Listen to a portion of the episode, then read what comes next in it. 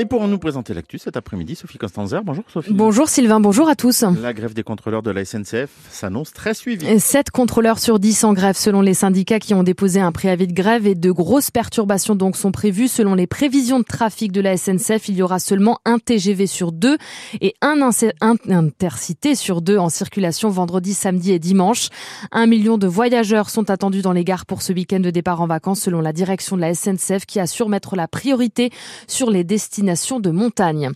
La députée LFI de Haute-Garonne, Anne Stambach, alerte sur la situation urgente des services psychiatriques au CHU de, de Purpan à Toulouse.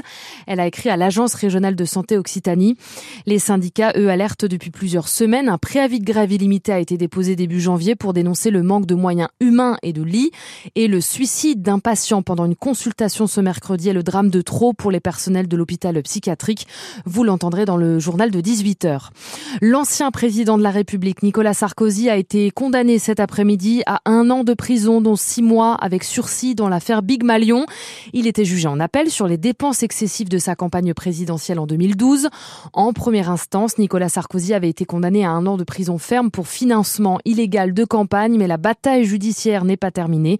Les avocats de Nicolas Sarkozy annoncent saisir la Cour de cassation, la plus haute juridiction judiciaire française. La Cour de cassation qui a validé aujourd'hui aujourd'hui le non-lieu en faveur de Gérald Darmanin. Le ministre de l'Intérieur est définitivement mis hors de cause dans les accusations de viol qui le visaient depuis 2017. La plaignante accuse depuis sept ans Gérald Darmanin de l'avoir violé en 2009 alors qu'il était à l'époque chargé de mission au parti UMP. Accusation toujours niée par l'actuel ministre. Politique et anonyme ont rendu un dernier hommage à la mi-journée à l'ancien garde des Sceaux Robert Badinter, mort à l'âge de 95 ans. Ces mots demandant à la tribune de l'Assemblée nationale le 17 septembre 1981. L'abolition de la peine de mort en France ont résonné devant le ministère de la Justice. Emmanuel Macron a validé le principe de l'entrée au Panthéon de Robert Badinter. Le capitaine du 15 de France, Grégory Aldrit, sera forfait pour le prochain match des Bleus contre l'Italie le 25 février prochain. Dans le tournoi Destination, Grégory Aldrit est sorti sur civière samedi dernier lors de la rencontre contre l'Écosse. Il souffre d'une plaie ouverte à la cuisse gauche et ne sera pas remis. De son côté, le jeune demi d'ouverture du du stade, Edgar Retière quitte Toulouse en cours de saison. Il est prêté au club de Rouen, dernier de Pro D2. Dans l'ombre des Ramos et Kinghorn, il n'a pas joué avec l'équipe première du stade toulousain depuis le début de la saison. Enfin, c'est une affiche de prestige dans le Tarn-et-Garonne. Le Montauban Football Club féminin reçoit dans une heure l'Olympique lyonnais féminin pour les quarts de finale de la Coupe de France. Une division et presque un monde séparent les deux équipes. Les Montalbanaises vont tenter l'exploit face au club féminin le plus capé d'Europe.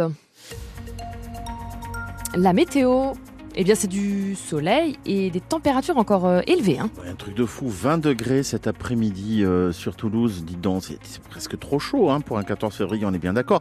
Alors ça, on le doit entre autres quand même à une bonne partie de soleil que nous avons eu euh, dans le courant de, la journée, même si on a un voile de nuages qui, qui s'est installé. Et surtout, on a ce vent qui a tourné, secteur est-sud-est, donc du vent d'autant, voilà, qui réchauffe l'atmosphère et qui va se renforcer demain. Il sera fort. On attend des rafales à partir de la mi-journée à 70 km heure, hein, localement et notamment euh, dans le centre de Toulouse. Des nuages qui s'installent aussi cette nuit vont rester avec nous toute la journée de demain, mais ils devraient rester sages et secs, surtout, pas depuis d'annoncer. Ce sera pour vendredi plutôt la pluie. Hein. Sous l'effet du vent de sud-est, demain matin à 7h, il va faire presque chaud. Si, avec 6 degrés à la frontière tarnaise de Lavore.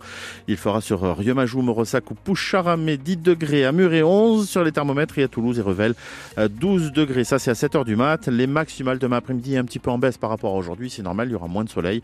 Donc entre 14 et 17 degrés pour les températures maximales.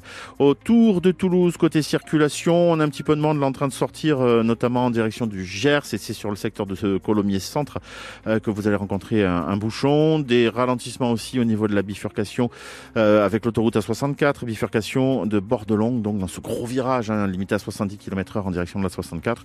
Et sinon ailleurs, le trafic, somme toute, est relativement calme et, assez fluide. Euh, côté circulation à la SNCF, des trains à peine en retard. Celui de Brive-la-Gaillarde à 5 minutes de retard, il doit partir, il devait partir à 17h11.